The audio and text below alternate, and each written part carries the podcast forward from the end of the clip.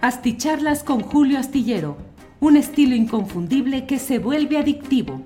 Un análisis inteligente y profundo para entender los entretelones de la política mexicana.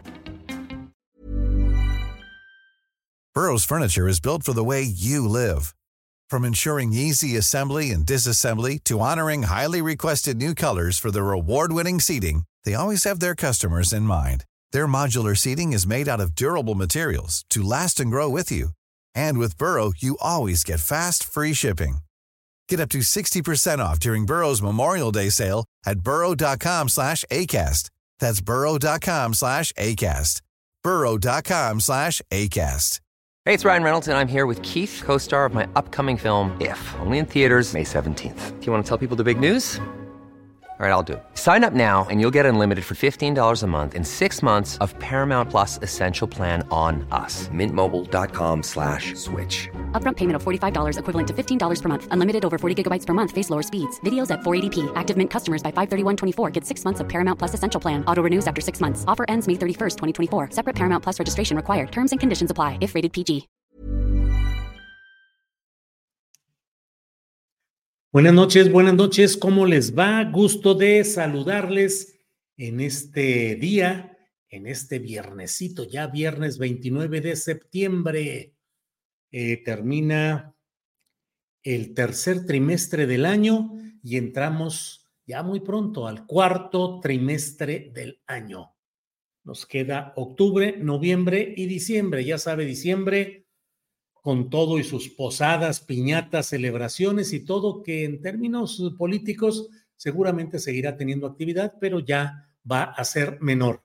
El 2023 prácticamente ya entrando en su tramo final, eh, con resoluciones políticas, administrativas interesantes, con escenarios electorales eh, definiéndose, pero digamos que en lo general ya muy perfilados. Eh, como siempre, muchas gracias por estar por aquí. Em, gracias por toda su, su presencia, su participación. Em, eh, Víctor Ojeda dice, puede ser que sea posible, pero no lo van a hacer. Bueno, no sé a qué se refiere a eso. Ah, bueno, a lo que planteamos de por qué perdonar a Peña Nieto, que es el título de esta eh, plática de hoy. Rigo Zamudio dice, buenas noches, Julio Astillero, saludos desde San Luis Potosí. Bueno, Vamos a ver qué es lo que viene, qué es lo que tenemos hoy en esta noche. Tenemos varias, eh, varios asuntos, digamos, ya sabe usted que va a haber una visita muy especial que, pues la verdad es que debería de ponernos eh, bastante preocupados porque viene una, la, una baraja muy fuerte de Estados Unidos a platicar acá no más del asunto del fentanilo y del crimen organizado vienen Anthony Blinken, que es el secretario de Estado, viene el fiscal general de Estados Unidos y viene el secretario de Seguridad de Estados Unidos, ni más ni menos que vienen acá para estar este jueves próximo en México para reuniones con sus contrapartes nacionales mexicanas para hablar de fentanilo y de crimen organizado. La verdad, la verdad es que cuando llegan visitas de este calibre y de esa manera, pues resulta muy complicado pensar que les animan muy sanos y muy buenos propósitos. En un México bastante complicado todo lo que está sucediendo y con una presión cada vez más fuerte de Estados Unidos en los temas de migración, de seguridad pública, de crimen organizado y también demandas comerciales, entre otras la relacionada con el maíz transgénico, pero en general eh, con muchos temas todavía pendientes en esta relación con Estados Unidos. Por otra parte, también me parece interesante el que eh, pongamos atención a este viaje que ha hecho precisamente Xochitl Galvez a Estados Unidos. Yo me he preguntado, digo, y en esa gira que está haciendo por Estados Unidos, ¿les platicará o les explicará a los um, eh, paisanos en Estados Unidos si le acompaña o no Josefina Vázquez Mota, que durante la administración de Enrique Peña Nieto recibió mil millones de pesos para repartirlos entre los migrantes sin mayor control administrativo ni nada por el estilo, mil milloncitos de pesos para repartirlos discrecionalmente entre los paisanos mexicanos que viven en Estados Unidos.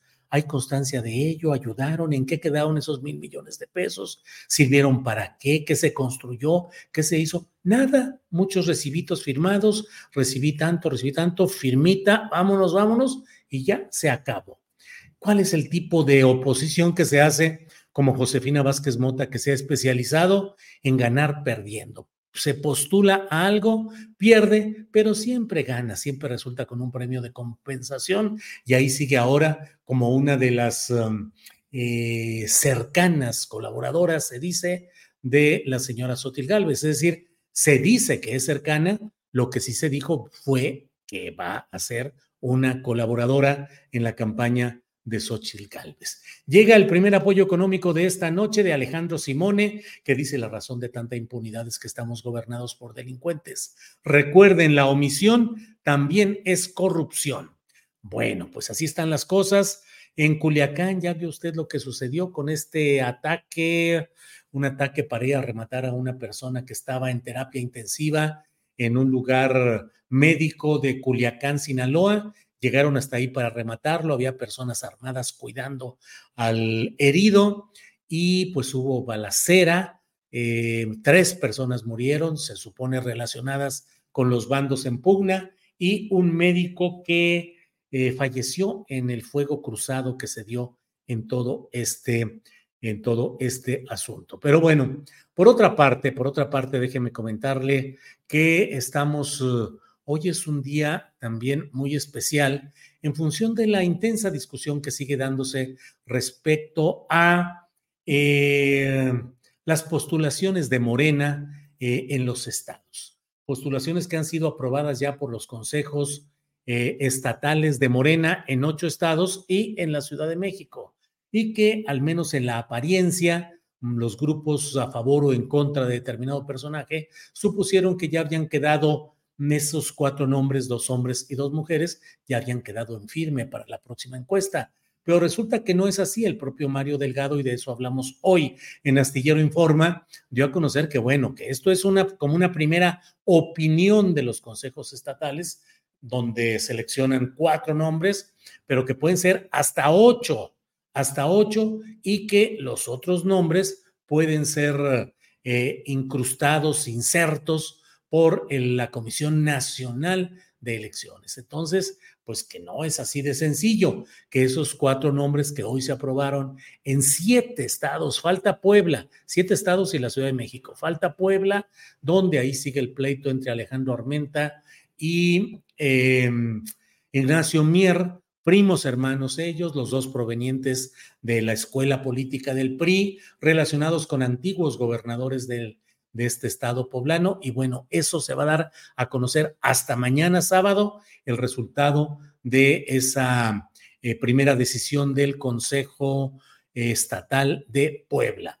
Pero por otra parte, viene el asunto de, pues, cómo se van a procesar todos estos hechos y finalmente va a haber eh, la inserción de otros nombres y otros cuadros que va a proponer el centro del país para esos estados. Y luego se dice, bueno, pero esos nombres van a una encuesta de reconocimiento en los cuales se van a medir cuáles son los niveles de conocimiento que se tiene de esas personas, que pueden ser cuatro u ocho y que pueden cambiar radicalmente. No hay nada escrito ni comprometido. Pueden ser unos u otros, pero...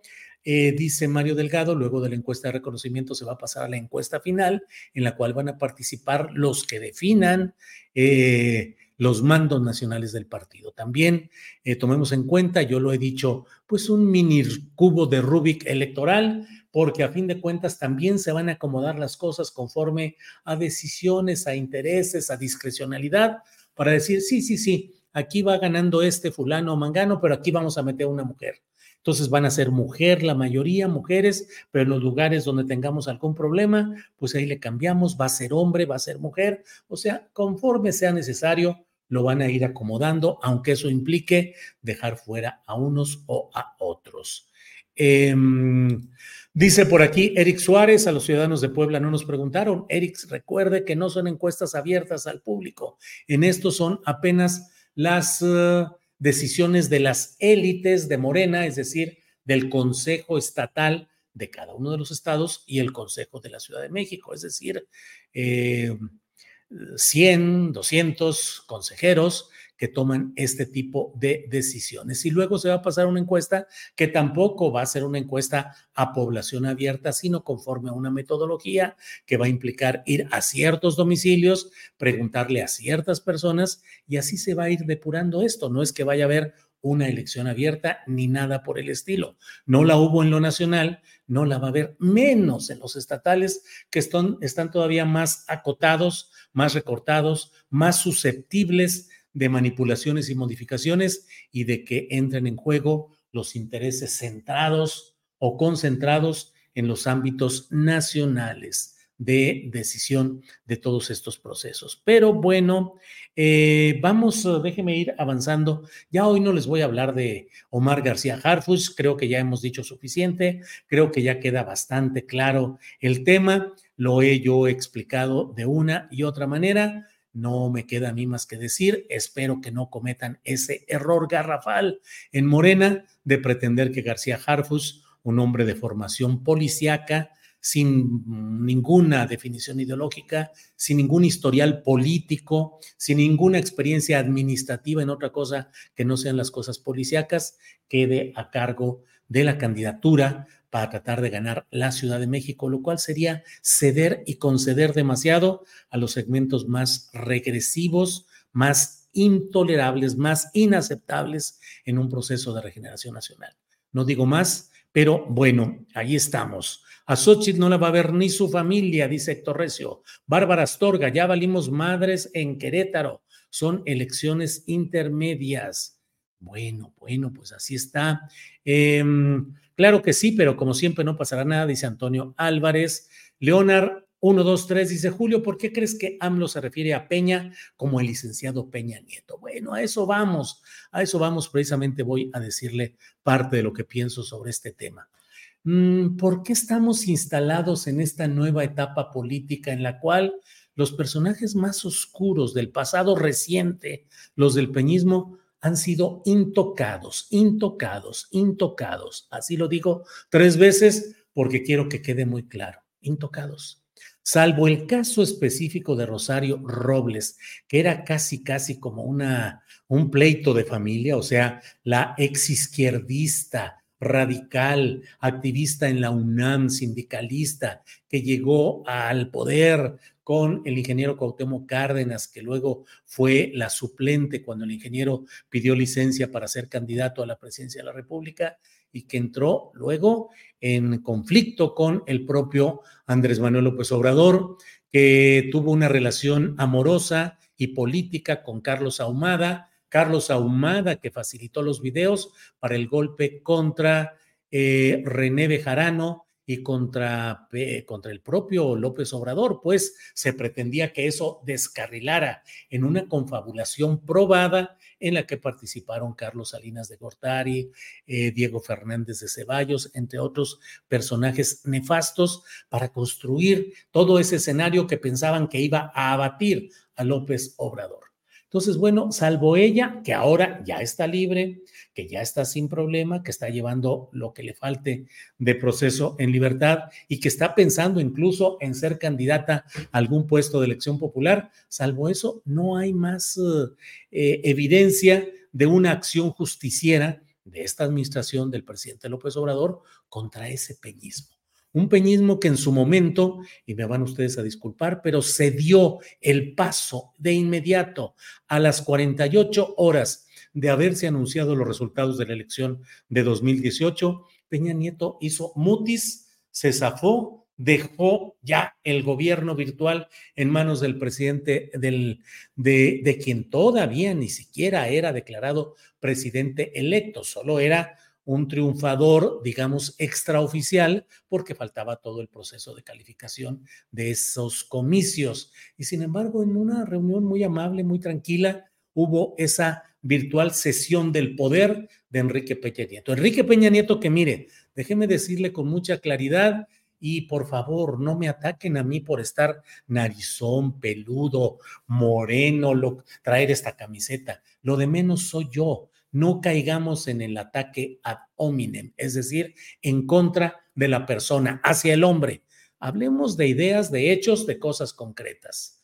Y aquí lo que tenemos que tener muy claro en todo este proceso es que Enrique Peña Nieto dejó el poder virtualmente, se hizo a un lado y que el propio Peña Nieto, a lo largo de su gestión, del tramo final de su eh, ocupación espuria de la presidencia de la República, pues hizo todo para que el PRI no tuviera fuerza ni tuviera presencia. Postuló como candidato a la presidencia de la República, ustedes lo saben, a José Antonio Mir Curibreña, un ejemplo de un hombre tecnócrata con mucho conocimiento técnico en materia económica y hacendaria, que ocupó diversos eh, cargos, tanto en gobiernos panistas como peñistas, pero que no tenía ni habilidad, ni capacidad, ni oratoria, ni antecedentes priistas. Era como decirle al PRI, ahí te va lo, aquello a lo que no vas a apoyar y aquello que te va a desmotivar.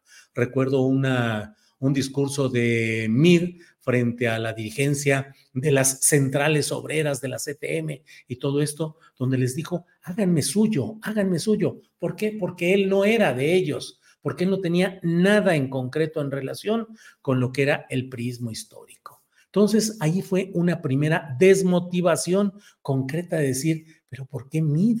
¿Por qué Mid que no es ni político, ni orador, ni tiene grupo, ni nada? Para la Ciudad de México postularon a este hombre, ¿cómo se llama? De que luego fue, que era director del, del ISTE y que fue luego, que ahora es director de, de, la Federación Mexicana de Fútbol y se encarga de cosas futboleras, eh, pues que tampoco tecnócrata desconocido, sin ninguna presencia, sin ninguna posibilidad de ganar en absoluto.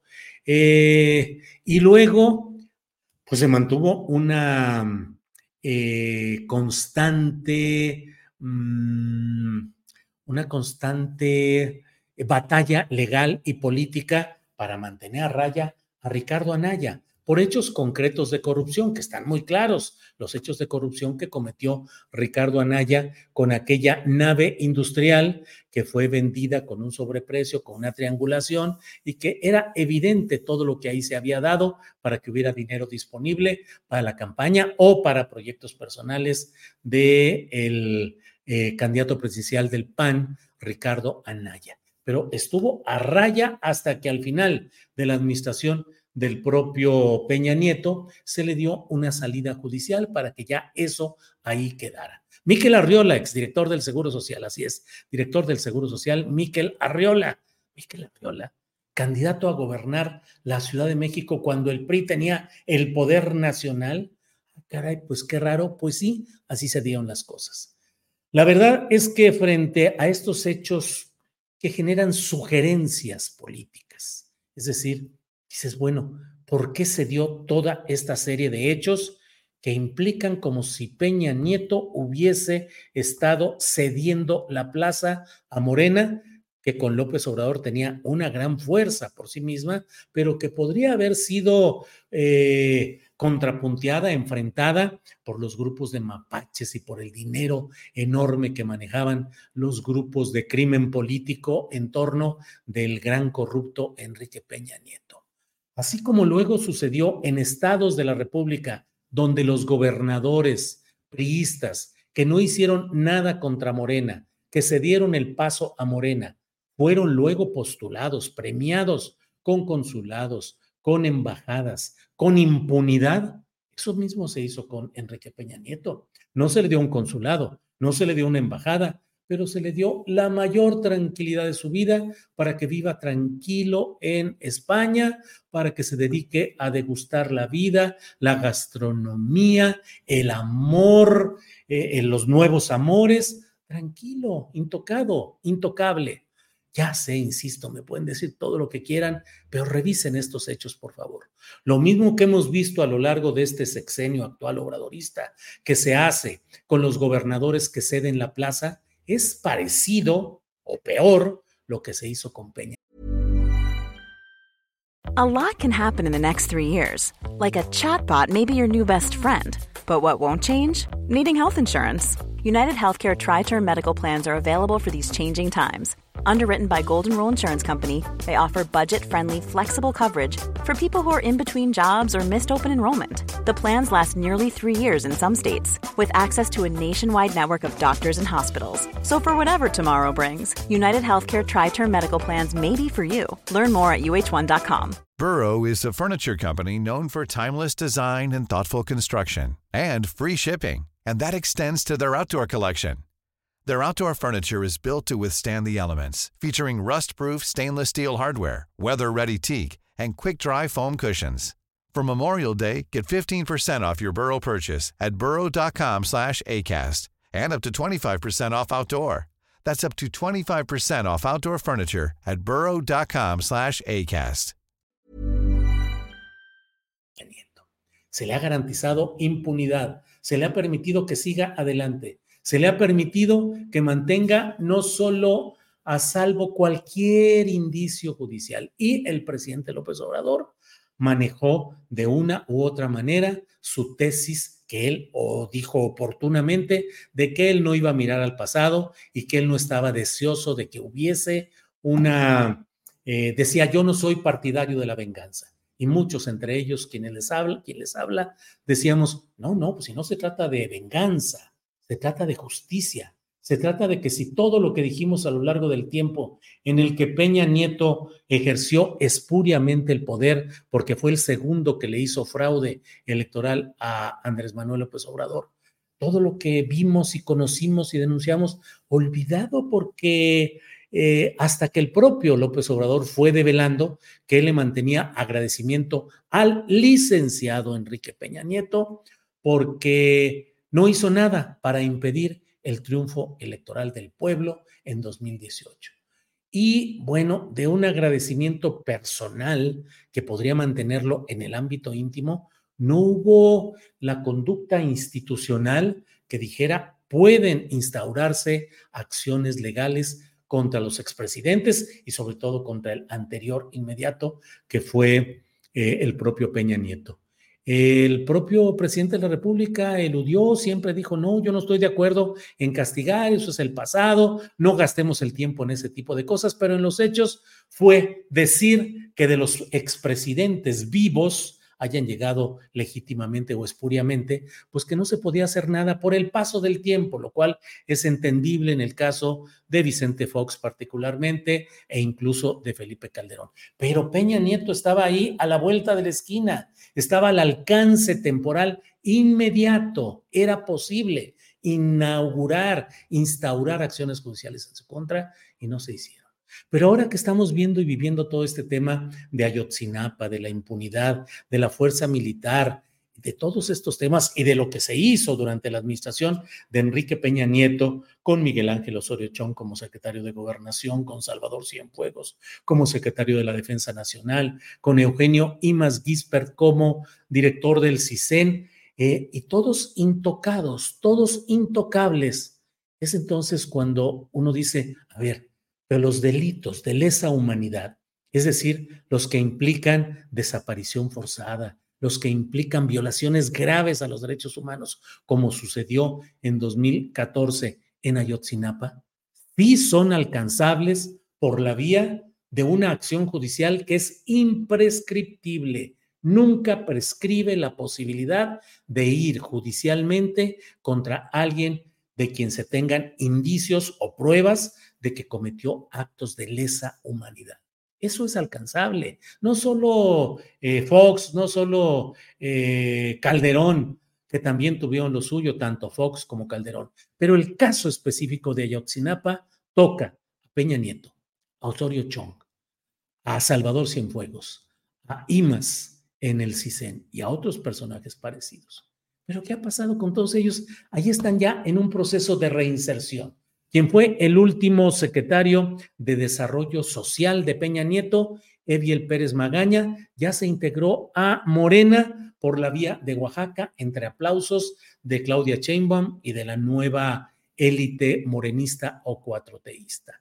Em, Jorge Carlos Ramírez Marín, que fue secretario de, eh, de la Reforma Agraria, el último, y luego de Desarrollo agrario, territorial y urbano durante la administración de Peña Nieto, ya entró por la vía del Partido Verde y ya está más o menos en alianza para tratar de ser candidato a gobernador. A lo mejor no lo es, pero ya entró por esa vía y por esa vía puede alcanzar eh, diputación, una diputación, una senaduría, algún cargo en esa alianza con el Verde. Nubia Mayorga, que es una de las personas totalmente cercanas a Miguel Ángel Osorio Chong, ya entró al verde también. Y no dudemos que dentro de poco al verde entren también Osorio Chong, eh, Claudia Ruiz Massieu, Rubiel Ávila, exgobernador del Estado de México, este último, por la vía del Partido Verde. Y como el Verde está en alianza con Morena, pues va a pasar lo mismo que con Cuauhtémoc Blanco, que entró por la vía del PES, del Partido del Encuentro Social, el evangelista, y que luego ahora, pues ya dijo, ah, pues yo soy de Morena, y ya entró a Morena también en búsqueda de respaldo y apoyo. Todos estos datos y todo lo que les comento es porque me parece que es necesario mantener viva la memoria y mantener muy claro qué es lo que está pasando en estos momentos. Hoy en la mesa del más allá hablamos de que estamos viviendo temas políticamente pantanosos, donde moverte implica el riesgo de que te hundes más, porque hay hoy una voracidad sobre todo en los medios sociales, en las redes sociales, en las cuales decir una cosa o decir otra implica ser etiquetado, estigmatizado. Eh, hoy mismo han llegado ya varios, eh, em, varios temas. Ay, miren, es que luego hay cosas que no puedo evitar. Eh, Amir García Villalpando dice, es raro que un periodista tan agudo como Astillero olvide que ahora la FGR es autónoma y que el presidente ya no le compete eso. La FGR no es autónoma, Amir García, es un arreglo político mediante el cual el presidente López Obrador nombró a, iba a decir a Murillo Caram, pero casi, a Alejandro Gersmanero como el último titular de la Procuraduría General de la República para que de ahí saltara a ser el primer titular de la Fiscalía General de la República mediante la mayoría legislativa cuyo control político tenía tiene, pero sobre todo tenía en aquellos primeros años, en aquel primer momento, el presidente López Obrador. Lo aprobó la bancada mayoritaria de Morena que se movía bajo las indicaciones políticas del presidente López Obrador. ¿Ustedes creen de veras que Gers Manero es autónomo y que hace lo que le da la gana? Hace lo que le conviene a su interés personal, familiar, pecuniario y lo dejan hacer eso, pero cuando tiene que actuar como un subordinado, lo hace en absoluto. No nos engañemos, porque eso no nos lleva a analizar las cosas con realidad. Teóricamente son autónomos. En la realidad, todos los fiscales, los estatales y el federal, corresponden a cuotas de poder que organizaron quienes tenían las gubernaturas o la presidencia de la República en turno. Y son además poderes transeccionales que fueron diseñados para cuidarle las espaldas para que después de que salga por ejemplo, en este caso, el presidente López Obrador, todavía duraría, creo que tres años todavía, Gers Manero como fiscal general de la República, y eso es parte de los pleitos políticos que se están dando en muchos lugares entre los fiscales heredados por el anterior gobernador y los intereses de los nuevos gobernadores. Entonces, eh, la verdad no va por ahí el tiro, discúlpeme que lo diga así, pero mi experiencia política no me puede permitir decir que la FGR o que las fiscalías son verdaderamente autónomas. En el papel sí, como tantas cosas se dicen en el papel, en la constitución, en las leyes, en los códigos y no se cumplen. Bueno, eh, tengamos presente que, mire, le voy a leer algunos de los nombres de los ocupantes del gabinete de Enrique Peña Nieto y me va a decir usted quiénes están en la cárcel o en problemas de procesamiento judicial. En gobernación, Miguel Ángel Osorio Chong, no. Alfonso Navarrete Prida, no. Eh, Relaciones exteriores, José Antonio Mir, pues no, ni siquiera. Claudia Ruiz Macié, nada. Luis Videgaray Caso, nada, ni siquiera lo tocaron con eso de que iban a girar instrucciones y órdenes y que estaba en el MIT, eh, nada de eso. Salvador Cienfuegos Cepeda, lo recuperaron. El Estado, bueno, el gobierno mexicano apostó metió todo su capital político para rescatar a Salvador Cienfuegos de un juicio en Estados Unidos. El de Marina, Vidal Francisco Soberón Sanz, ni en cuenta. Luis Videgaray Caso, que luego estuvo en Hacienda, ya dijimos nada. José Antonio Mir, José Antonio González Anaya, eh, que es con cuño, cuñado, cuñado de Carlos Salinas de Gortari, tranquilito, como si nada, no le no ha pasado nada. Rosario Robles estuvo y ya no está eh, en la cárcel. Eh, Luis Miranda Nava, tranquilo. Eviel Pérez Magaña ya se integró a Morena. Juan José Guerra Abud en el verde, Rafael Paquiano, eh, que, operaron la terrible corrupción en la Secretaría del Medio Ambiente, tranquilos en el verde. Eh, Pedro Joaquín Coldwell de Energía, sin problema. Y de Alfonso Guajardo, sin problema. Enrique Martínez y Martínez, José Calzada Rovirosa, Baltasar Hinojosa, que fueron secretarios de Agricultura, unos fallecidos, otros presentes, eh, ningún problema. Gerardo Ruiz Esparza, murió entre eh, abundancia de ejemplos de corrupción, no pasó nada. Virgilio Andrade en la función pública, nada. Areli Gómez González, nada. Emilio Choaifet acaba de estar tranquilo y aplaudiendo en la toma de posesión de la profesora Delfina Gómez. Aurelio Nuño, tranquilo. Otto Granados, tranquilo. En salud, Mercedes Juan López, sin problema. José Ramón Narro, pues con algunos eh, rozones por sus intenciones partidistas.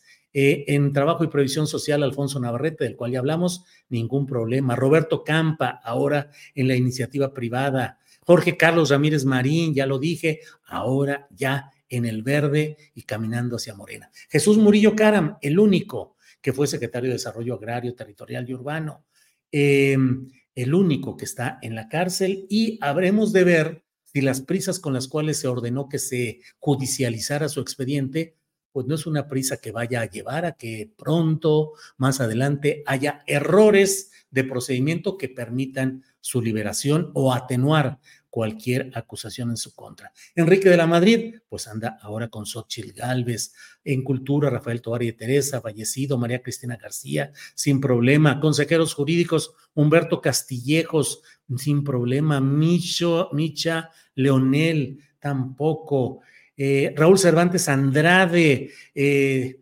de, quienes fueron procuradores, que fueron Jesús Murillo Caram, Areli Gómez, Raúl Cervantes Andrade, que fue quien nombró a García Harfus como sucesor de Tomás Cerón de Lucio, ni más ni menos, como director de la Agencia de Investigación Criminal. Raúl Cervantes, sin problema. Alberto Elías Beltrán, sin problema. Gabinete ampliado, Emilio Lozoya, consignado antes de que entrara López Obrador y hoy es con una enorme eh, soltura, con una enorme protección, con impunidad, negociando una y otra cosa. Y ahí va, tranquilo, sí, lo encarcelaron luego de andar comiendo pato a la laca en un eh, restaurante de comida china muy lujoso, pero hasta ahí. José Antonio González Anaya, el cuñado de Salinas, que también fue director de Pemex, sin problema. Carlos Alberto Treviño, sin problema. O sea, nos podemos pasar aquí toda la revisión. ¿Qué sucedió? No lo sé.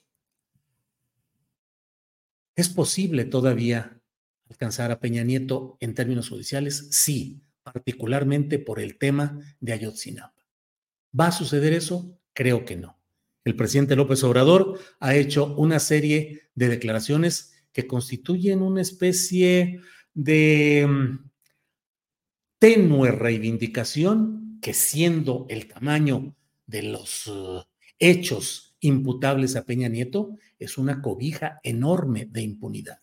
Ese licenciado dijo que es además un hombre demócrata, igual que Alfredo del Mazo. Bueno, pues eso hemos dicho. Sé que molesta a veces la contundencia de los hechos. Sé que molesta que se sea puntual en una observación. Pero como lo he dicho una y otra vez, estamos en momentos de verdadera definición. ¿Se está o no se está con un verdadero cambio? ¿Se está o no se está por una verdadera regeneración nacional? ¿Se está o no se está en contra de la corrupción? ¿Se permite que los corruptos sigan impunes para que el pueblo de México vea que no pasa nada y que basta ser impune y llegar a arreglos políticos, perdón, basta ser corrupto y llegar a arreglos políticos para seguir impune, pues la verdad es que así están estas cosas. Mónica Torres dice, me vomito, eres espléndido, Julio, muchas gracias. Bueno. George McGregor, eres duro, Julio, pero tienes toda la razón. Eh, el honorable Mid, según el cobarde de AMLO, dice Antonio Aguirre. Eh, no se puede el cambio, dice Fátima 13. Si no somos críticos, la transformación no será. Gracias, Julio, dice Maries Mendiola. Eh, es más molesto no abrir los ojos, dice Arturo Villagrán. Eh, Víctor Franco, gracias por sus palabras, Víctor. Pues ahí está el ejemplo de Claudia Pavlovich, le dieron un consulado, dice Luis Alas Álvarez. Sí, Luis, y además de Claudia Pavlovich, que le dieron el consulado de Barcelona, de esa gran comunidad catalana que uno dice, ¿qué les hizo eh, Barcelona y Cataluña para mandar eso? Y además ella, exgobernadora de Sonora, zona calientita, ya saben por qué asuntos. Y del otro lado, el exgobernador de Sinaloa, Quirino Ordaz embajador plenipotenciario de México en España. Vaya, vaya, vaya. Eh, y el otro, el que era el gobernador de Campeche, premiado por darle la espalda a Lito y mil cosas, enviado también de embajador, creo que a la República Dominicana. Bueno. Eh, Liz, dice don Julio, agradezco su honestidad, no va a darse ninguna transacción, es puro circo, solamente veamos los resultados. Eh, la verdad no peca, pero incomoda mucho, señor Julio, dice Teresa Baltasar. Claudia Partida, sin autocrítica no habrá revolución de las conciencias. Alfredo Carrillo dice, mientras siga habiendo fake news y nadie que las señale, estaremos dando vueltas. Eh, excelente análisis, duele, pero es la realidad, dice Litos HB. Em, me vomito, me huele a embarazo, dice José Ignacio Barrueta. Bueno, no sé qué sea eso. Julio, tendrías que vaciar las cárceles y no cabrían todos los políticos corruptos. Fred Cadena, los del pasado y los que se van acumulando en el presente. ¿eh? Y como dice luego Alfredo Jalife, no me provoque, no me hagan que hable de más. Pero bueno, muy tibia la transformación, no se quiere echar ese trompo a la uña, dice Sara 62. Bueno, pues muchas gracias a todos por esta oportunidad de platicar. Nos vemos en estos días. Obrador se dedicó a construir infraestructura y progreso. No es policía, dice Gerardo Ríos. ¿Qué le digo, Gerardo? Está bien. A Morena le estorban los principios, prefiere el poder, dice Gilberto Moreno. Marieli Especia, gracias Julio por tu visión. Bueno, pues vamos a seguir adelante, vamos a avanzar ya dejo simplemente como reflexión, ¿creen ustedes que finalmente haya algún tipo de acción judicial contra Peña Nieto o creen que habrá perdón aunque no haya olvido? Un segundito, permítanme.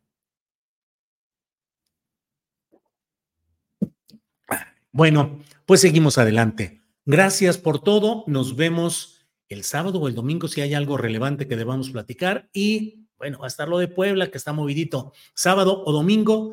Y si no, nos vemos el próximo lunes. Por su atención, muchas gracias y buenas noches a quienes nos ven en vivo en este momento. Buenas tardes, buenos días, buenas noches a quienes nos ven en repetición. Gracias por acompañarnos en esta videocharla astillada. Buenas noches. Para que te enteres de las nuevas asticharlas, suscríbete y dale follow en Apple Spotify, Amazon Music, Google o donde sea que escuches podcast. Te invitamos a visitar nuestra página julioastillero.com.